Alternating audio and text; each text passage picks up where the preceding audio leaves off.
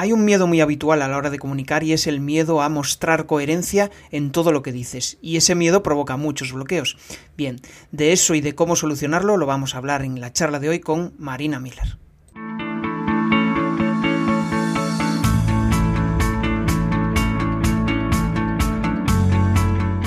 Bienvenido a Comunicar más que hablar. Soy Jesús Pérez y mi objetivo es facilitarte las herramientas necesarias para que puedas comunicar de una manera clara y provocar una reacción positiva en tu audiencia. Varios de vosotros me habéis dicho que vuestro contenido no marca la diferencia. Bien, quiero que elimines esa idea de tu cabeza, quiero que ganes autoridad online, quiero que te conviertas en un gran comunicador y que eso se traslade en más ventas. ¿Cómo? A través del programa Excala, X-C-A-L-A. ¿Cómo puedes acceder en crearpresentaciones.com barra Excala? Bueno, a ver, eh, para los que no te conozcan, Marina, ella se define como una estratega digital disruptiva. A mí me encanta el, concepto, porque al final reúne dos cualidades que para mí son, vamos, son mi día a día, ¿no? El digital y el ser disruptivo, ¿no? Hacer algo diferente, aportar valor desde la diferencia, que yo creo que es una de las principales claves. Ella es formadora, ella, aparte de eso, pues tiene una comunidad súper interesante que se llama Espabilismo Freelance, un podcast el cual también pues, fue a través de la vía de la cual la, conocí y por eso estamos hoy aquí. Y como me gusta siempre empezar pues ahí con preguntas profundas, pues me gustaría preguntarte qué ha sucedido, Marina, para, para ser la persona, la profesional que eres ahora mismo. Uy, pues ¿qué ha sucedido? ¿Qué no ha sucedido? es un viaje, es un viaje. Eh, yo creo que siempre quise ser emprendedora. Era de esas niñas creativas que se ponían a vender cosas en la puerta de casa, eh, desde juguetes usados a de todo, pulseras, pendientes que hacía. O sea, imagínate. Y, siempre tuve claro que quería emprender. O sea, yo creo que prácticamente siempre. Entonces siempre he ido haciendo cositas hasta que, que vas viendo, pues bueno, pruebas tener trabajitos de distintas cosas y demás. Y, al final pues vas encontrando tu camino. Es que esa pregunta es como muy... es difícil de contestar. Vale, y si tuvieras que decir una clave, la principal clave que te ha hecho ser la persona que eres ahora, ¿cuál sería? Pues ser yo misma. O sea, creo que ahora ha sido recuperarme a mí misma. Durante mucho tiempo no fui yo misma. Es esta parte, pues quizá también todos en la adolescencia, un poco también como que eh, intentamos encajar, nos sentimos un poco perdidos, pasa un poco todo esto. Y, para mí ahora ha sido como el recuperarme, recuperar a mi esencia, a quién soy yo, a cómo soy yo, a por qué hago las cosas. Y, creo que es mi versión más auténtica. O sea que ahora mismo me siento así. Genial. Bueno, e, esto me hace pensar en muchas cosas, ¿no? Eh, de hecho, pues em, cuando empecé mi emprendimiento, al final siempre me fijaba en aquellas personas que consideraba que comunicaban bien, pero muchas veces veía que había una incongruencia entre la comunicación y después la persona que había detrás, ¿no? No sé qué opinas de todo esto. Yo creo que es una de las claves para, para comunicar bien, ¿no? Yo creo que la clave es cuando lo que transmites es tu verdad. O sea, es algo en lo que crees. Que a veces puedes estar equivocado, porque hay veces que estás transmitiendo un mensaje que piensas en un momento, luego avanzas, cambias de opinión, compartes otro mensaje diferente y no pasa nada. O sea, la clave es que avance. Hay mucha gente que dice, es que dije no sé qué, ya no puedo decir lo contrario. Y a mí me parece mejor decir, oye, antes pensaba aquí así, pero he cambiado de opinión por esto, por esto, por esto, y creo que estaba equivocada y ahora hago esto otro. Y creo que hoy en día necesitamos eso. Necesitamos gente auténtica que sea capaz de decir, pues estaba equivocada y no pasa nada, he evolucionado. A ver cómo lo, a ver cómo lo explico, pero tú quieres comunicar de una forma o de la forma que tú consideras ideal, pero después resulta que esa forma de comunicar pues no es ideal para ti. Era una idea que estabas proyectando, ¿no? ¿Qué, qué, tipo de complicaciones o qué tipo de cuestiones a nivel, pues eh, eso, a nivel emocional o a nivel eh, personal diría que es la palabra, crees que, provoca eso?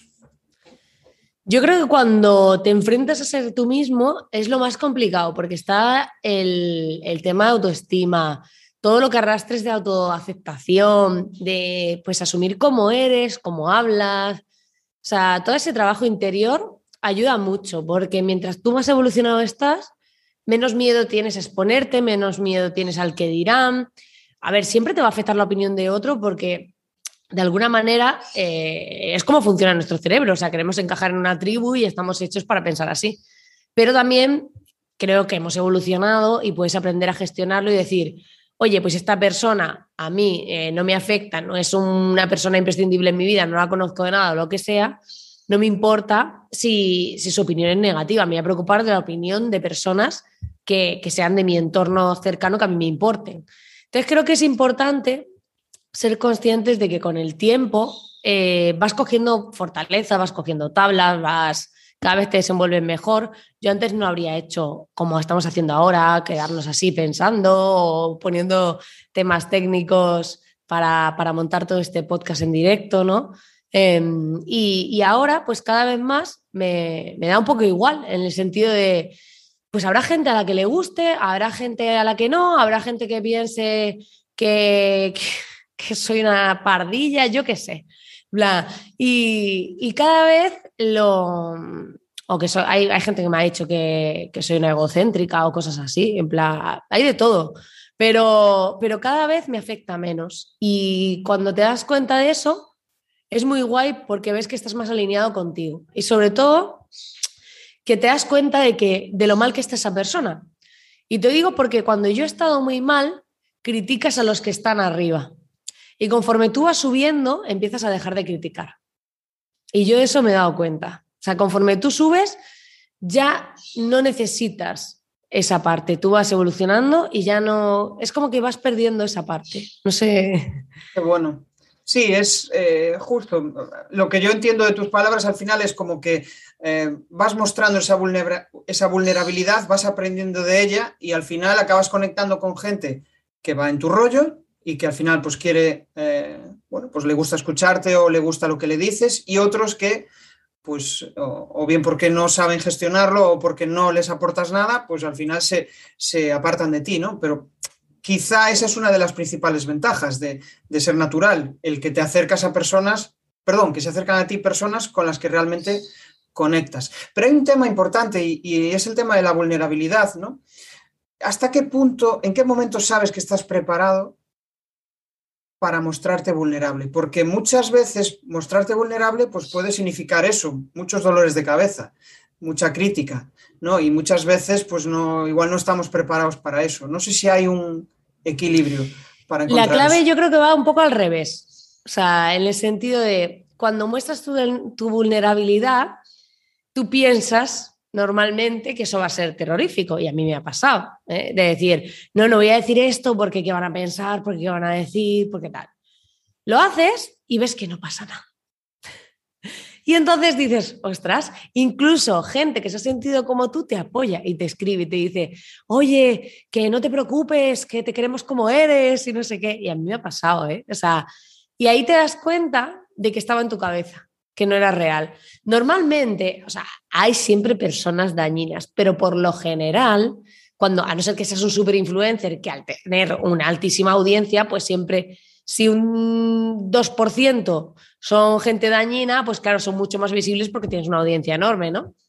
Pero hasta, si tú te fijas en los grandes influencers, tú te miras las cuentas y cuando hacen algo que alguien critica, siempre salen por cada comentario negativo como 20 defendiéndolo. O sea, entonces, eso pasa mucho. Lo que quiero decir es que cuando tú te muestras tu vulnerabilidad, la otra persona normalmente va a haber gente que empatice contigo y que, y aunque pensamos que, es que lo van a usar para atacarte, la, verdad es que eso actúa como filtro de qué gente te interesa y qué no. Si alguien lo usa para atacarte, pues ya sabes que no, que no te interesa en tu vida.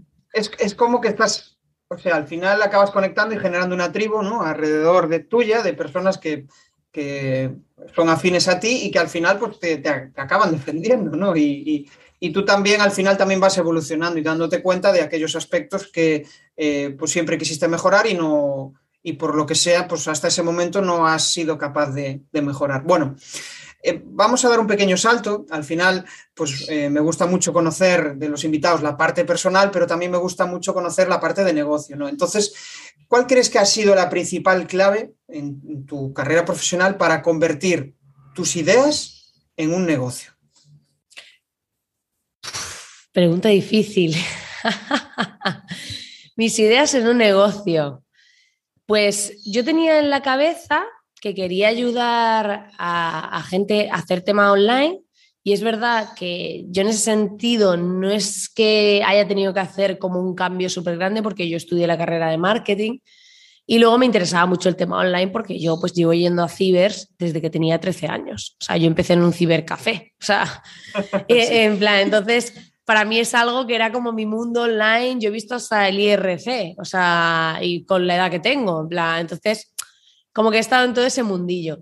Entonces a mí me gustaba mucho y, y a raíz de ahí pues es como alinear esas pasiones, el querer montar algo, el empezar a conocer el mundo digital y luego pues surgió de ver la necesidad de que había que hacer marketing, a mí me gustaba el tema del marketing, estudié marketing y luego pues había gente que necesitaba el tema online y a mí el tema online me molaba, entonces yo empecé a aprender por mi cuenta marketing digital y fui descubriendo gente que me interesaba lo que enseñaban, cómo lo hacían, fui desarrollando disciplinas, pero al principio empecé trabajando por cuenta ajena. Empecé trabajando por cuenta ajena y a raíz de ahí, pues dije, oye, yo puedo hacer algo más, yo puedo eh, ir más allá de esto. Y a mí eso de verme en una oficina con un horario siempre todo eso, siempre he sido muy libre. Y, la verdad que eso ha jugado a favor y en contra. Entonces, en el sentido de que em, se supone que hay veces que socialmente, eh, pues es como, bueno, pues si ya tienes un trabajo que está bien y en plena crisis y deberías estar contenta porque tienes un sueldo y estás en la ciudad que quieres, porque me fui a Madrid y tal, y era como ya, pero yo, a mí esto de estar aquí todo el día metido en una oficina, como que no, como que no. A mí me gusta eso de poder elegir. Es, yo tengo una frase que, que es sencilla, que es, me gusta saber que puedo elegir aunque decide hacer lo mismo todos los días. Repite, repite, espera. Me gusta saber que puedo elegir aunque decida hacer lo mismo todos los días. Vale. Porque sé que puedo no hacerlo, aunque lo haga, aunque, aunque mi vida fuese rutinaria, que tampoco que intento que no lo sea, eh, no me importaría porque es mi decisión diaria.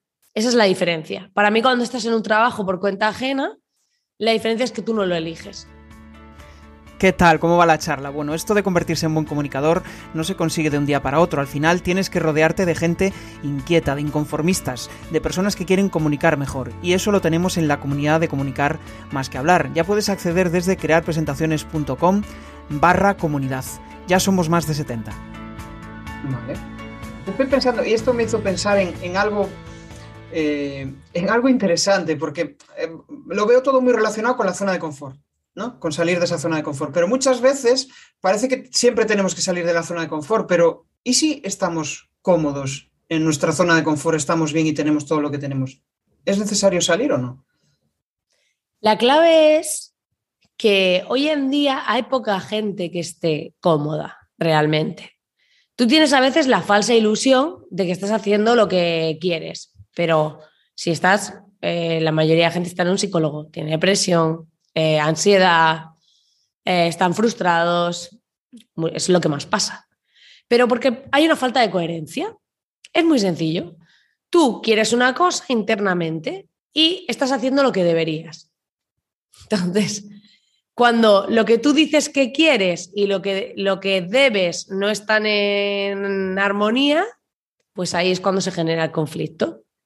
Entonces, mucha gente eh, te dice, va, no, porque yo luego me voy de vacaciones, hago no sé qué, hago no sé cuánto. Oye, hay gente que le encanta su trabajo y es feliz, pero normalmente esa gente no busca nada. Están bien, buscan a lo mejor aprender cosas sobre su área, sobre temas que le interesen, y muy bien. Pero cuando hay algo que, que te genera incomodidad o cuando envidias lo que tiene otro, normalmente es porque tú no estás bien. Si tú estás bien, no envidias a otro, da igual lo que tenga. O sea, es que no es un, no es un tema de, de qué tiene el otro, sino de cómo me siento yo con lo que tengo yo. O sea, realmente la zona de confort sería eh, esa zona que debe salir una persona que no se encuentra bien. Sí, siempre y cuando no estés bien. Siempre y cuando no estés bien. Porque parece que, es que a mí incluso cuando estamos de... bien. No, pero parece que incluso cuando estás bien, ¿no? Y estás contento con lo que estás haciendo, tienes que romper esa barrera, ¿no? Y a veces es necesaria, porque eh, como que te estás perdiendo cosas, ¿no? Y a veces. La pregunta que... sería: ¿qué es estar bien? para ti? Claro, esto es como el éxito. ¿Qué es el éxito para ti? ¿no? Hay personas que el éxito es tener un millón en la cuenta y otro, pues escuchando tu podcast esta mañana, pues al final, eh, pues no, mi éxito es ser libre, poder hacer lo que yo quiera y bueno, pues al final es un poco, eh, ¿cómo decirlo? Subjetivo, ¿no? Cada uno decide. Bueno, vamos a dar otro salto, nos vamos a ir a la marina más comunicativa y vamos a descubrir un poco esas, esas claves ¿no? que, que te definen, que al final pues, te defines como esa eh, estratega digital disruptiva y al final entiendo que tu comunicación también lo es. Cuéntanos qué es eso de comunicación disruptiva.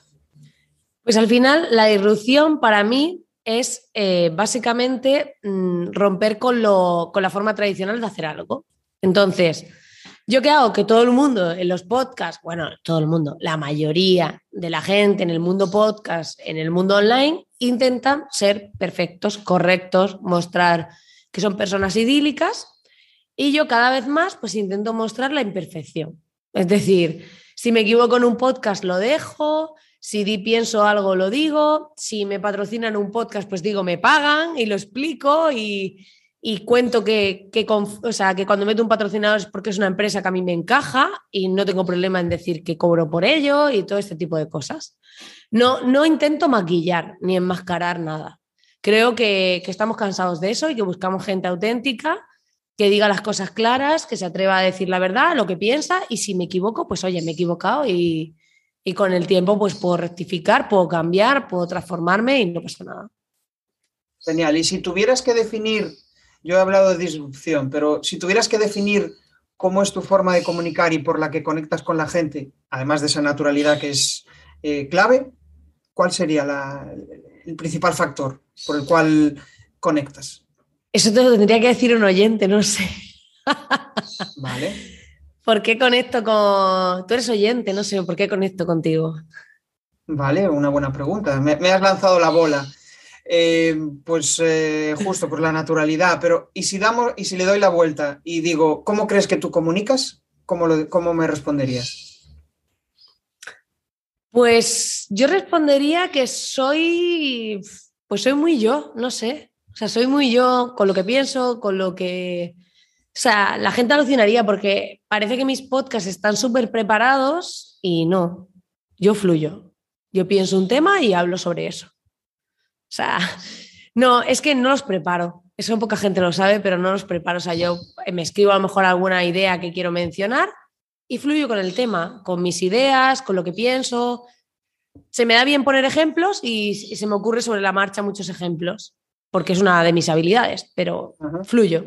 Que de hecho estoy pensando en, eh, en, o sea, cuando conecto más con un podcast, bueno, esto de estoy pensando, eh, creo que lo repito más de 50 veces, pero es, muy, muy, muy de mí, ¿no?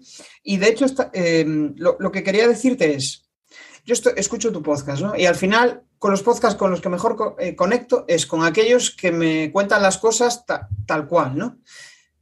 En base a su experiencia, en base a lo que ellos viven, pero no desde el profesionalismo, desde, ¡buah, soy súper perfecto! Y... Porque a mí eso me distancia me distancia de esa persona, es como, buf, es muy difícil llegar a lo que está haciendo este tío, ¿no? Entonces, a lo que voy es, realmente cuando, cuando quieres empezar a, comunicar, ¿no? Em, tienes que buscar esa forma en la cual tú te sientes cómodo. Y al final volvemos a la naturalidad, pero ¿cómo consigues sentirte cómoda sin un guion, sin un, ¿no? ¿Cómo, es práctica? ¿Qué, es? Al principio te lo preparas, al principio te lo preparas. Yo al principio leía los podcasts, después te vas quitando capas, vas viendo que no pasa nada, un día dices algo así y ves que, que nadie te viene a tu puerta con antorchas. Luego pasa otra, o sea, vas como poco a poco, es un proceso. Pero esto es como todo, o sea, yo ahora que llevo ya casi 400 podcasts más los podcasts que tuve antes, o sea, ponle unos 500 y pico programas en total que haya grabado en mi vida, pues es como, claro, ahora me cuesta menos. O sea, pero si tú escuchas el primero, que siempre digo que nadie lo oiga, por favor, no tiene nada que ver, o sea, no tiene nada que ver porque vas, vas fluyendo, tú te vas transformando, vas cambiando, vas avanzando. Al final se trata de eso, de, De soltar, mira, yo creo que, vivimos muy, muy encarcelados con el que parecemos, que intentamos ser. Y te lo dice aquí una que yo tengo, que estoy haciendo un trabajo conmigo misma para, para no intentar ser perfecta, porque aunque yo no muestre perfección, me exijo mucho a mí misma en, el trabajo, ¿no? En que cómo quiero las cosas, cómo quiero que sean, cómo quiero que salgan. No tanto a la hora de comunicar, sino en, en sí, en los resultados de las cosas. Y, y, poco a poco yo voy haciendo ese trabajo de decir, no podemos ser perfectos, o sea, somos humanos y si nos equivocamos, pues hay que perdonarnos, hay que ir avanzando y esto es un viaje. Y el problema es que nos centramos mucho en las metas, vivimos en la meta, la meta, la meta, la meta. Y cuando llego a esa meta, quiero otra meta, porque así funciona. Entonces, como no aprendamos a disfrutar del viaje, que yo es un trabajo que estoy haciendo, que no es que lo haya conseguido yo aquí en plan gurú, pero eh, el aprender a disfrutarlo. Yo creo que ese es el foco total, el aprender a, a soltar. Y cuando estás disfrutando, eres más libre, actúas haciendo las cosas mucho más natural, mucho más tranquilo, desde otro punto, porque no tienes esa presión de querer hacerlo idílico. Claro. Em, el otro día escuchaba algo así como eh, las personas que te siguen o las personas que, em, bueno, piensan que, vamos, que te admiran o que quieren em, aspirar a lo que tú estás haciendo suelen ser una versión 1.0 de, de ti mismo. Y, me hizo pensar y mucho, ¿no? Digo yo, ostras, pero claro, ¿a qué, clase de personas estoy atrayendo? Pero eh, es, yo creo que es la realidad. No sé qué opinas, tú que tienes más experiencia sobre esto. En parte sí. Luego depende de los perfiles, pero yo, por ejemplo, tengo un mentor que a mí me dice que yo soy su versión anterior. Entonces, claro, al final te vas fijando en las personas que a ti te inspiran, que tú quieres parecerte a eso, que quieres ser eso, y, vas aprendiendo. Y también hay gente que te inspiras durante un tiempo de tu vida Luego a lo mejor ya no conectan contigo. Esto es como los amigos, que hay amigos que te duran toda la vida y hay amigos que pues pasan una etapa, un tiempo y se van, ¿no? Pues con, con la gente a la que miras pasa igual. Hay gente que se tira un tiempo largo y hay gente que la miras durante un tiempo, después ya no te encaja lo que está haciendo, sus valores o lo que sea, y ya no, ya no le sigues. Claro, de eso va la vida, ¿no? De eso va el camino, de evolucionar. Y muchas veces, pues, de repente igual es que vas más rápido que tu mentor y necesitas otro mentor que esté en otro, en otro nivel. O incluso vas más lento y no, no vas al, ritmo que, él marca. Em, estaba pensando en lo que decías antes de, eso, del podcast, de fluir. Y yo, en la comunidad que tengo en Telegram, eh, bueno, aprovecho para hacer spam, que era presentaciones.com barra Telegram, pues eh, los audios que envío todas las semanas, los, lunes, que es una reflexión de la charla que he tenido ese, día, también lo hago sin, sin escaleta, sin, ningún tipo de... Y es como me siento cómodo comunicando, porque cuando lo que hago es hacer, bueno, antes sí que necesitaba guiones, ¿no? Pero ahora no, es como, bueno, pues voy, pienso en tres ideas y fluyo sobre esas ideas, ¿no? Y, resulta que a la gente le gusta. En cambio, cuando antes era como más robótico, pues la gente no conectaba. Entonces, pues eh, muy buena reflexión esa de hacer el podcast y, fluir, ¿no? Eh, sigamos avanzando y en el tema de, bueno, me gustaría, aparte de la comunicación, me gustaría hablar de, las formaciones. Y tú como formadora, ¿cuál crees que es la, clave principal por la cual, pues, em, la gente compra tus, tus formaciones? ¿Por qué quiere que tú seas su formadora, su mentora? Pues normalmente porque soy un poco gamberra y no se ven cosas iguales. es como, bueno, me atrevo, yo creo que, que, al final es la seguridad también que transmites. Yo creo que eso es clave. Si tú, eres, si tú estás seguro del valor de lo que ofreces, se transmite a la otra persona. Si, tú, si se te ve esa seguridad, si se te ve titubear, si se te ve que no lo tienes claro, yo hace poco era consciente, nunca había sido consciente, pero era como, eh, yo he tenido siempre reuniones con clientes y yo decía, ay, si es que eh, me, quieren contratar algo y no les he dicho ni el precio. Y me han dicho, vamos, yo voy a trabajar contigo. Y he dicho, pero si, pero si no te he dicho ni cuánto vale. Y me han dicho, bueno, tú luego me lo pasas lo que sea, pero que yo voy a trabajar contigo. Y yo decía, bueno, no sé. Y después me he dado cuenta de que eso eh, pasa por la seguridad que siempre he transmitido. Porque siempre he sido, cuando yo creo en algo, soy, estoy muy segura de lo, que, de lo que creo. Y siempre me han dicho, es que es una vendedora nata. Y yo decía, ¿vendedora por qué? Pues si No sé por qué soy vendedora. Y es por eso, porque cuando yo creo en algo y, me lo compro y creo en ello y lo que sea, o lo he hecho yo, o lo que sea, es que me pasa hasta recomendando productos. Es como, ah, pues sí, sí, yo voy a comprar eso porque te lo explico con tanta pasión porque creo en ello que al final tú lo quieres. Y es seguridad. O sea, la seguridad es clave. Es clave para comunicar, es clave para vender. No se trata de ser una persona que hable mucho o muy extrovertida, no se trata de eso. Se trata de que lo que transmitas es seguridad para que el otro confíe en lo que le estás contando. Y para eso tú te lo tienes que creer. Tienes que creer en ello. Eh, me viene a la mente una frase de lidérate a ti mismo para liderar tu comunicación y, creo que es, clave, porque si realmente pues, no estás cómodo contigo mismo, no vas a conseguir transmitir seguridad al, otro. Bueno, desvélanos un secreto. ¿Cuál fue la última formación que te voló la cabeza? La última formación que yo haya comprado. Pues hace poco vi una charla que estaba muy guay de, de Jürgen Clary, que era para de cómo piensan las mujeres. La mente del cerebro de la mujer con respecto a la del, al del hombre. Y muy interesante. Sacas ahí cosas muy chulas que te, que te dices, wow.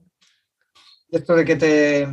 y, y si tuvieras que recomendar una formación para alguien que bueno, pues que está empezando, está desarrollando su proyecto de formativo, ¿no? Y quiere empezar a vender infoproductos. ¿Cuál crees que sería la clave? Bueno, puedes recomendar la tuya también si quieres, claro. la formación que recomendaría. Pues mira, recomendaría la formación que va a sacar Jesús en breve. Ostras. Vale, vale. Bueno, esto no estaba preparado, ¿eh? O sea que, fíjate. Vale. ¿Y alguna otra? Para las formaciones. Y después, pues la mía, ¿cuál voy a decir? mis mentorías.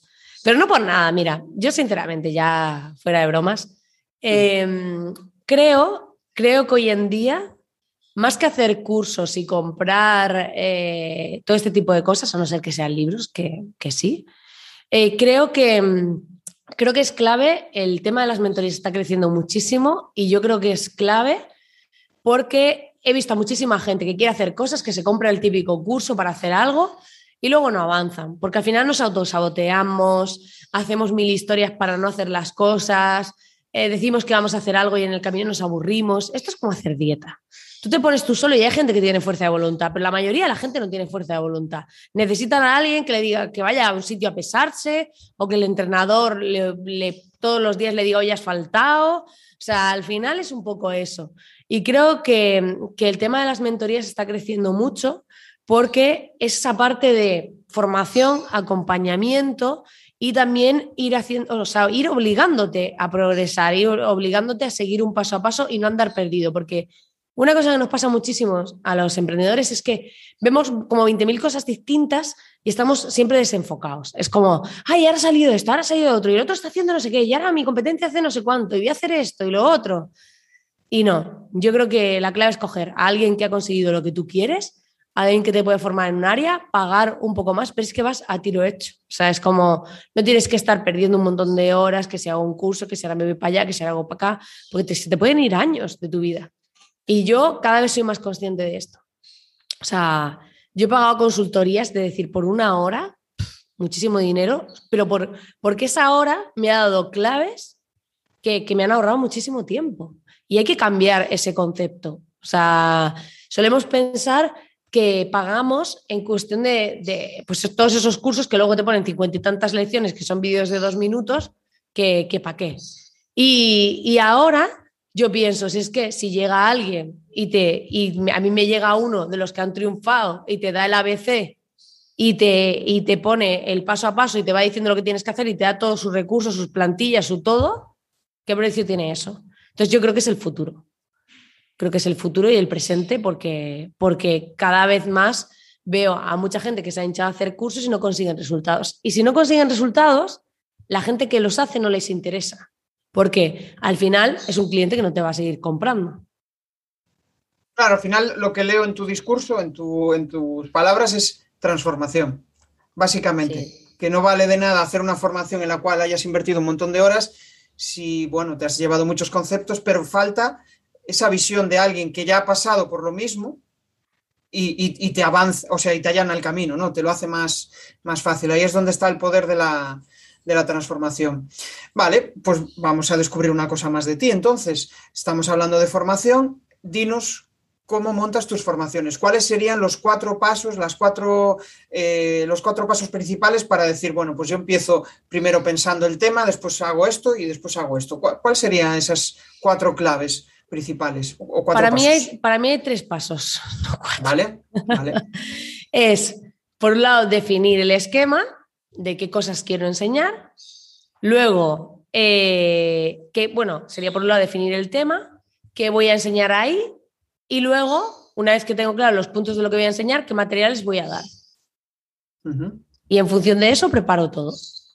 Vale, ¿qué parte de, importancia tienen tus alumnos durante todo ese proceso? ¿Cómo qué parte de importancia? ¿A qué te refieres? Claro, ¿cómo tienes en cuenta a tus alumnos a la hora de elaborar el contenido? Pues pienso en cuándo lo puede, o sea, si lo van a poder implementar, si lo van a entender, Siempre, yo intento todo pensarlo, porque para mí hay cosas que son como súper obvias, entonces yo siempre pienso, si se lo explicase a alguien que no tiene ni idea de esto, ¿cómo se lo podría explicar para que lo entienda?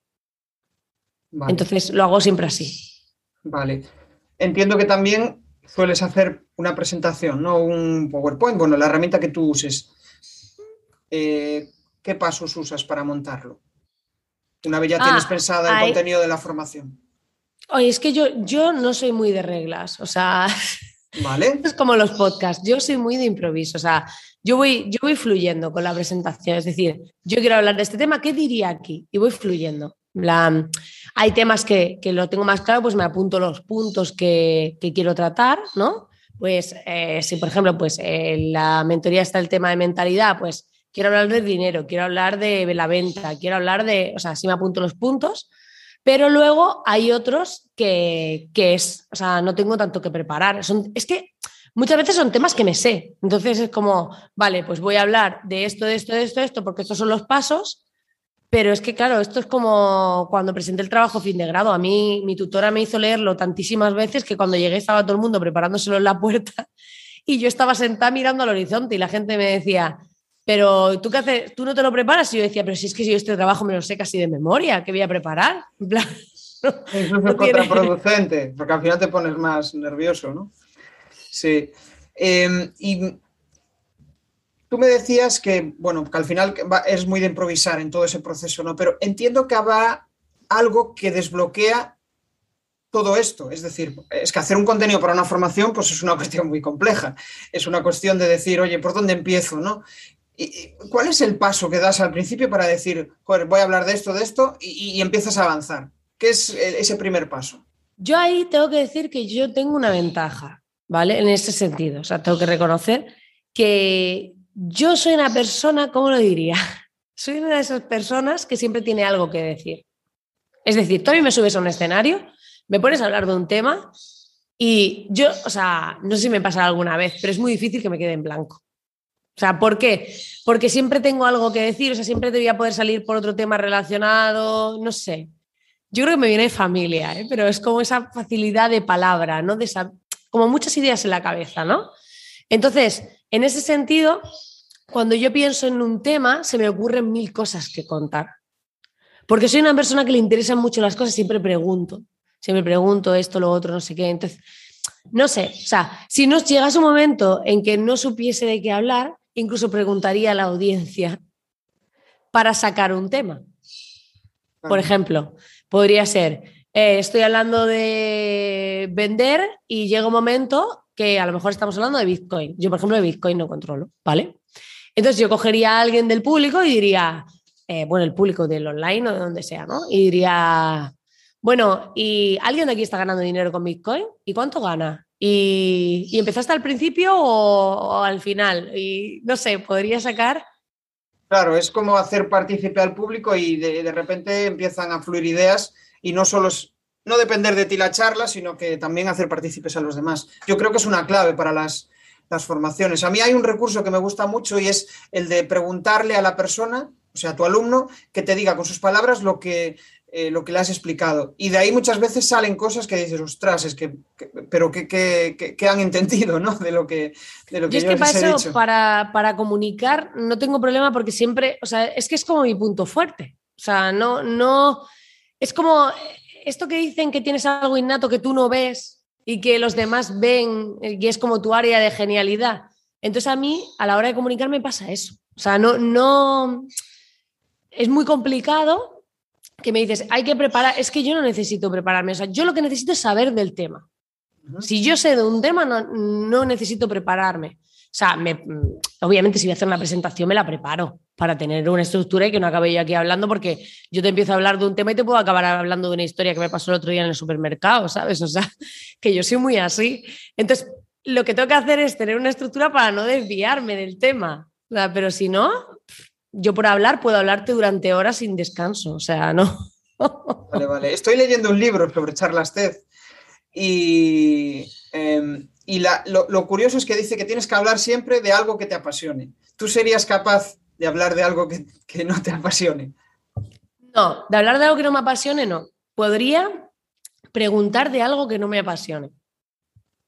Preguntar de algo, vale, por curiosidad, ¿no? Por, saber, claro, por conocer la, el. Esa es una clave para empatizar con la gente. O sea, yo me acuerdo que tuve un suegro que, por ejemplo, le gustaba cazar perdices y yo le preguntaba un montón de cosas que a mí no me interesaba para nada el tema, para empatizar con él.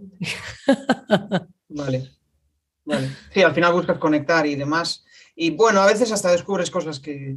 claro, luego todo es interesante, todo es interesante.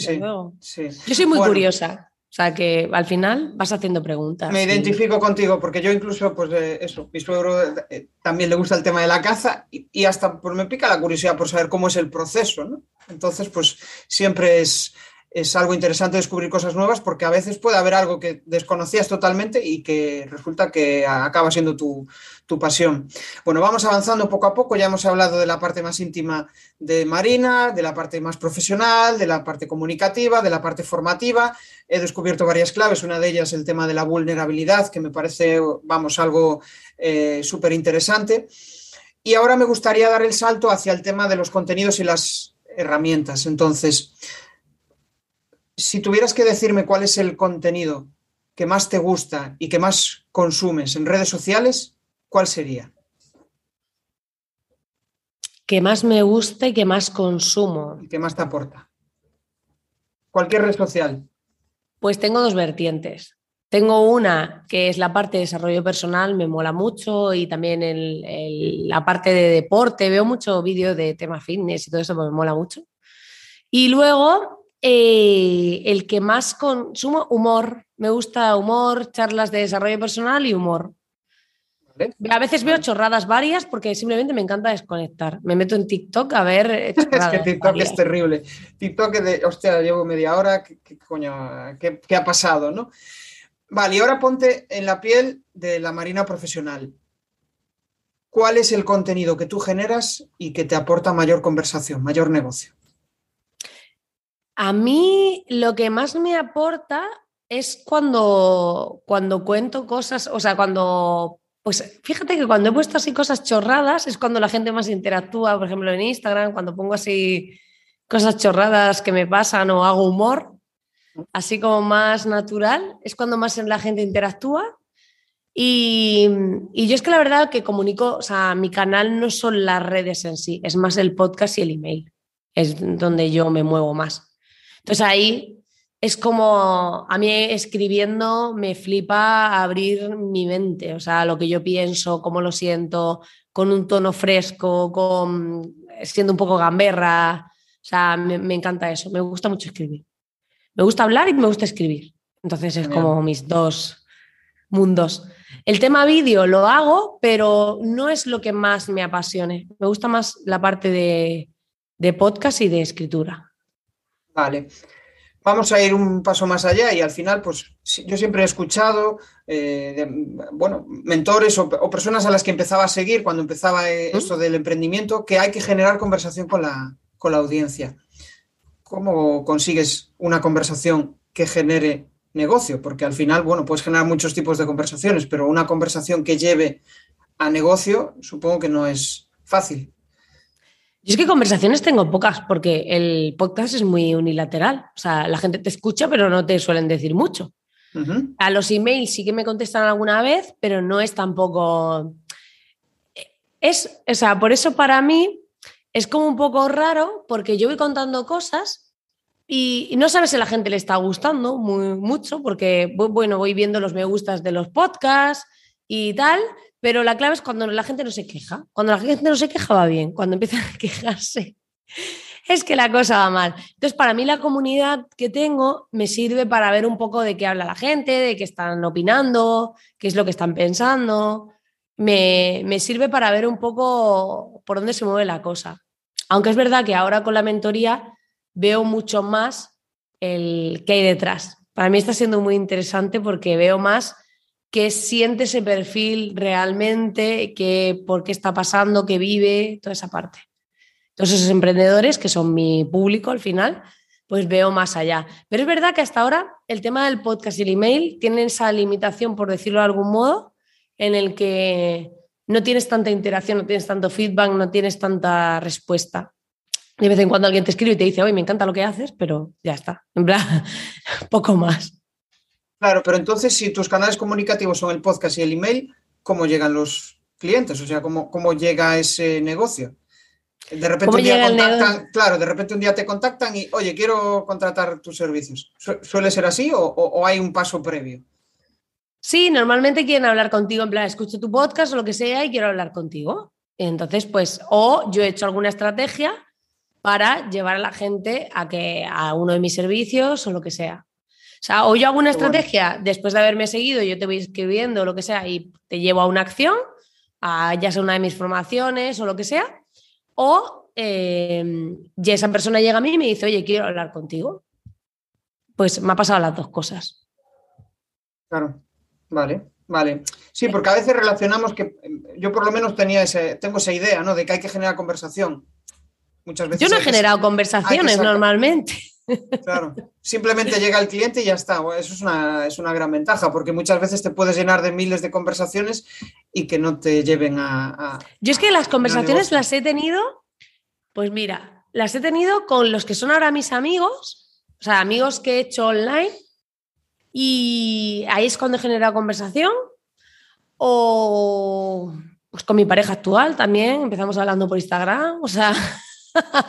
en plan, yo qué sé, o sea, no, no ha sido de una conversación en general negocio, eso me pasa en persona. O sea, me ha pasado de, pues me pasa, el otro día estaba yo en la puerta y vino con una toalla en la, bueno, estaba en la puerta, no estaba en mi casa, con una toalla en la cabeza sacándome el pelo y el vecino vino para que un amigo suyo le diseñase unas camisetas porque yo hago cosas online. o sea, sabes que a mí me pasa eso porque cuando crees en lo que haces y alguien te pregunta y lo cuentas y tal, pero me ha pasado hasta haciendo una mudanza, que los de la mudanza vieron el curso, como están los, los libros, ¿no?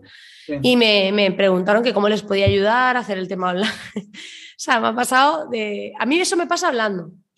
Cuando alguien me pregunta qué me dedico con amigos, amigos de amigos, me dicen, oye, pues yo quiero trabajar contigo, no sé qué, también me pasa, pero pero en sí, conversaciones online para generar una venta, no.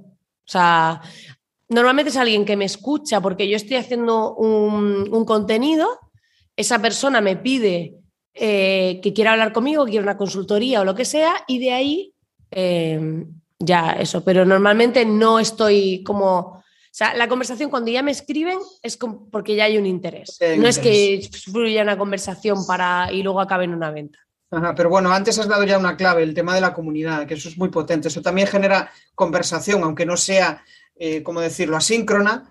Eh, perdón, síncrona, sí que es asíncrona. Al final tú estás publicando un, mensaje, la otra persona te, responde en otro determinado momento. Al final no es una conversación directa, digamos, hablada, pero sí que es, eh, sí que es una conversación que que genera valor. Y antes hablabas de, algo muy interesante que decías que, bueno, en las mentorías estoy viendo realmente el perfil. Bueno, al final entiendo que de lo que estabas hablando es de ese buyer persona o ese cliente ideal, ¿no? Donde tú vas conociendo eh, los dolores ¿no? O esos problemas Más que tú allá de los, ayudar. no, los, los dolores los, los sabía. O sea, los dolores de, de mi Bayer persona los tengo claros porque es mi versión anterior. O sea, entonces es como, sé, sé qué dolores son. Pero la clave es ver el, cómo se siente cada persona según su personalidad, quién, pues, quién necesita más apoyo, quién necesita menos, por qué, de qué manera, porque unos necesitan apoyo en unas cosas, otros en otras. Es como ir más allá, ver a tu audiencia, en- es como coger una muestra de tu audiencia y ver en profundidad todos los matices. ¿Sabes? Es como eso. ¿Eh? Vale, qué interesante. Sí, al final es, es una parte, parece que los emprendedores va más de herramientas, va más de, eh, sobre todo los digitales, pero la realidad es que va más de estrategia que de, que de otra, que de otra cosa, ¿no? Y bueno, ya estamos finalizando y me gustaría entrar ya en una parte final de herramientas, ¿no? Y si tuvieras que decirme cuáles son pues esas cuatro herramientas que son esenciales en tu, en tu negocio, pues yo que sé, a nivel de mailing, redes, productividad, landings, ¿cu- ¿cuáles serían esas cuatro herramientas clave? Si quieres decir más, puedes. ¿eh? Pues yo utilizo Gmail, utilizo Drive, que no puedo vivir sin ambas. Utilizo Notion para mis paneles y organización y colaboradores y todo esto. Y luego, pues de email uso MailerLite. Eh, ¿Qué te digo yo? Para podcast grabo con una aplicación móvil que se llama Backpack. Eh, lo subo a un ecualizador automático que se llama Auphonic. Eh, ¿Qué más te digo? Más herramientas. Tengo una lista de herramientas que publiqué, aunque ahora no la tengo muy actualizada, que está en espabilismofreelance.com barra herramientas. Ajá. Ahí tengo una que sale la mayoría de, de herramientas que utilizo. Vale, Y todos los programas de diseño. Uso mucho programa de diseño. Antes estaba en la suite de Adobe, ahora estoy en la suite de Affinity. Y uso Affinity Publisher, eh, o sea, Designer y Foto. Uso mucho programa de diseño. Sí. Vale, vale. pues, O sea, usas, has dejado Adobe de lado y, y te has ido a esa herramienta. Y- y bien- Affinity. y bien la experiencia del cambio. Sí, la verdad que al principio te cuesta un poco, pero va mucho más rápido. Vale. O sea, se queda menos pillado. Adobe el problema es que han sido programas que han ido parcheando. Entonces son programas que, eh, como están parcheados, pues como un coche reparado. Entonces es como, son muy pesados. Y esto siendo de diseño, son, eh, es verdad que alguna vez le pasa igual que a los de Adobe, que se cierran así como, ¡pum!, se ha cerrado.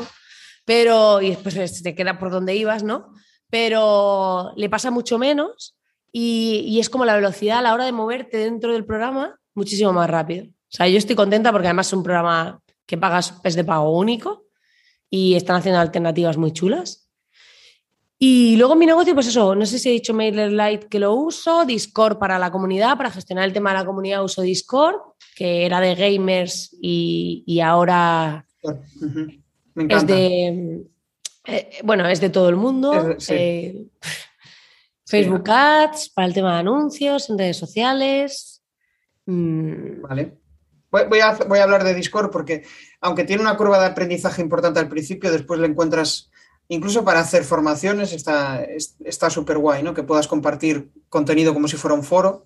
A mí me, me gusta, me gusta mucho. Sí, es que los chats de, de WhatsApp y Telegram tienen el problema de que todo el mundo empieza a hablar, se mezclan un montón de temas y es una locura.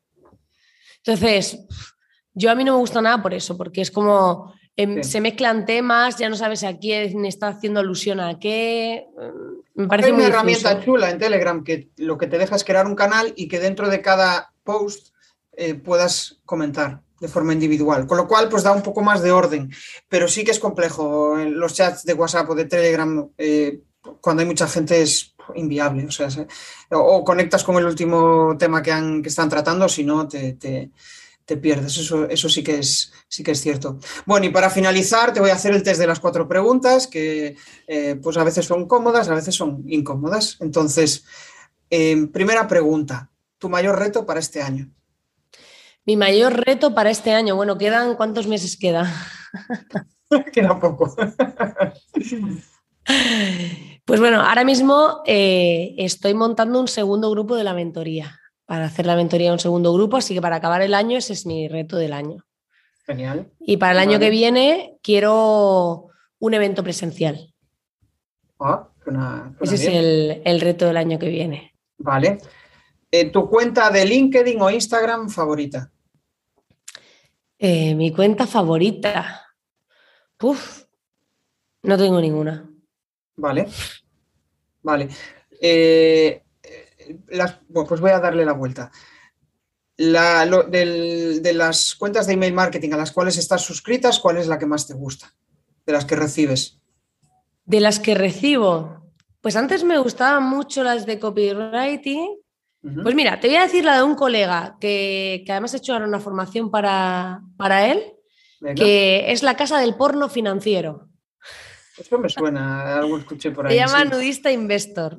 Y Ah, sí una lista de temas de inversión, pero así bastante gamberra. Y yo estoy suscrita, aparte a su newsletter de pago. Y bueno, ahora voy a dar una formación que sale este mes en su plataforma, en su de formación.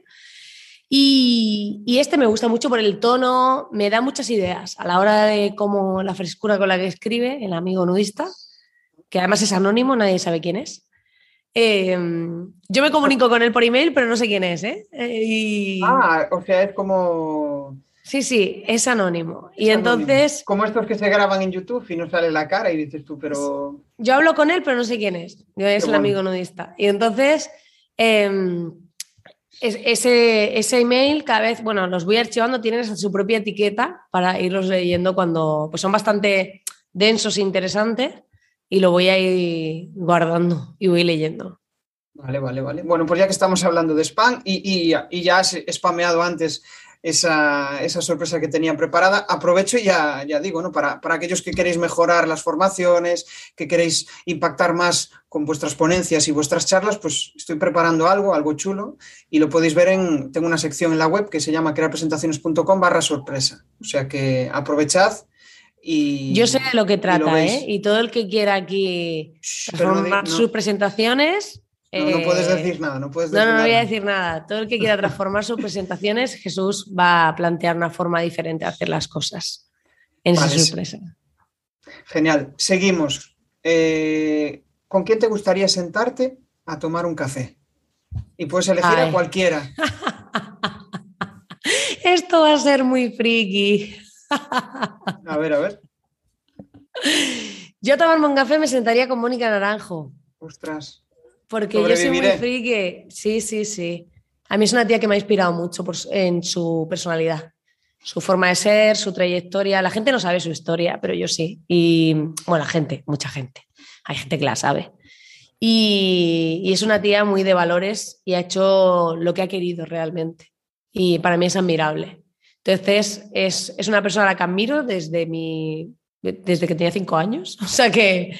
Y, y sí me sentaría a tomar un café, pero para reírme y para reflexionar de la vida y de mil cosas, sí, sí. Vale. Y la última pregunta, una aplicación que creas que lo va a petar en breve y que aún no es muy conocida. Una aplicación. Pues no estoy muy puesta en el mundo de aplicaciones así para decirte alguna que Una, vaya herrami- a una herramienta, una herramienta. Algo que, que- que digas tú, "Buah, esto va a ser... Pues, por ejemplo, creo que. Notion todavía le queda, le queda difusión.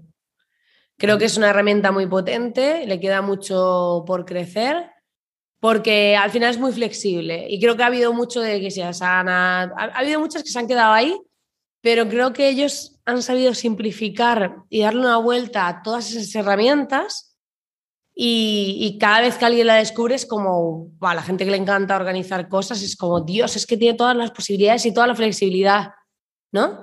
Yo, por ejemplo, cuando yo, yo estaba haciendo, empezando con Notion, había gente que me hablaba, por ejemplo, de ClickUp. Y hay gente que la usa y tal, pero yo cuando me metí dije, pero esto es para mí como un paso atrás, porque esto es cerrado, o sea, es, eh, y Notion es como puedo hacer lo que quiera, es como, como un WordPress, o sea, tú construyes ahí lo que quieras, ¿no? ¿vale? Y, y esa creo que aún no se ha incorporado tanto, pero la que lo va a petar va a ser Discord. Discord está en el camino de petarlo. Empezaron por el mundo gamer, pero la gente sigue usando Telegram, pero yo creo que Discord se va a llevar de calle a Telegram y va a llegar un momento en el que a lo mejor tendremos WhatsApp y Discord o incluso... Yo confío en que algún día desaparezca WhatsApp. y tengamos otras alternativas. Pero que conste que Telegram lo está haciendo muy bien, ¿eh? o sea, ha añadido muchas funcionalidades como los chats de vídeo, ese poder tener tus comunidades. Yo creo que Telegram cada vez se va a parecer más a Discord. Incluso yo creo que va a añadir ese modo foro, ¿no? Que puedes tener diferentes salas. Eh, bueno, no lo sé, me lo acabo de inventar, ¿eh? pero creo que, de hecho, joder, es que miras hace unos meses, hace unos meses y no tenían ni las salas de vídeo, ni poder crear comunidades de esta manera generando conversaciones, o sea que eh, La clave es que no se pierda mucho, la clave es que no se pierda mucho en el sentido de si metes todo lo que tienen todas las redes, se difumina el concepto. Entonces, yo creo que hay que apostar. Y, por ejemplo, Discord lo guay es que en el ordenador es muy cómodo, puedes usarlo en el móvil, puedes usarlo en distintos sitios y lo de tener organizado todo te da muchos usos. Mm.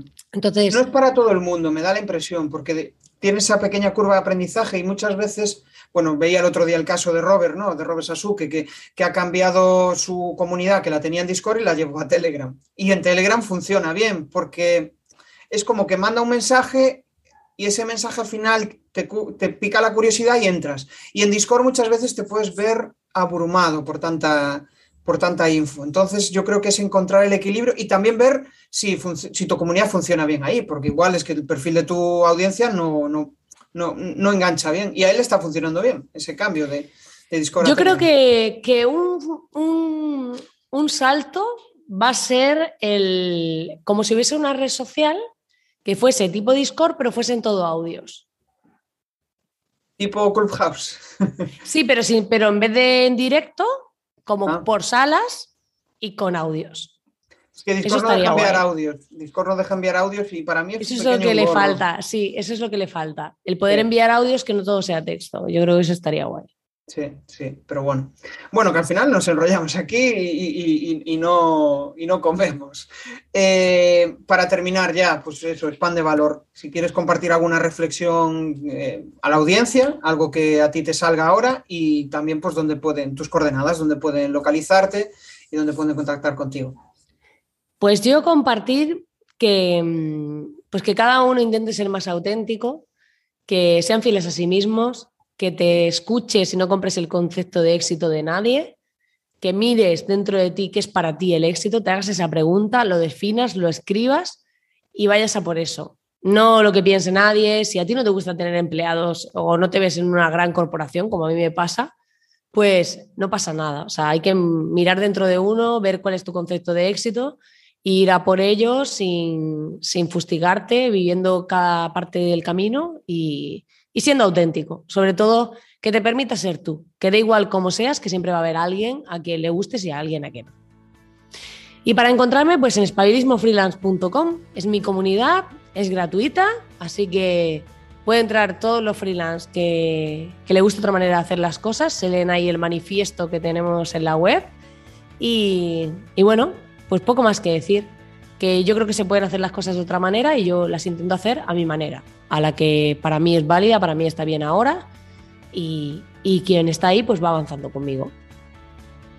Genial, genial. Pues nada, pues aquí ha llegado la, charla. Yo para mí se me ha pasado volando el tiempo. Seguro que nos volveremos a ver en alguna otra ocasión, Marina. Y nada, un abrazo. un abrazo. Chao, hasta el próximo episodio.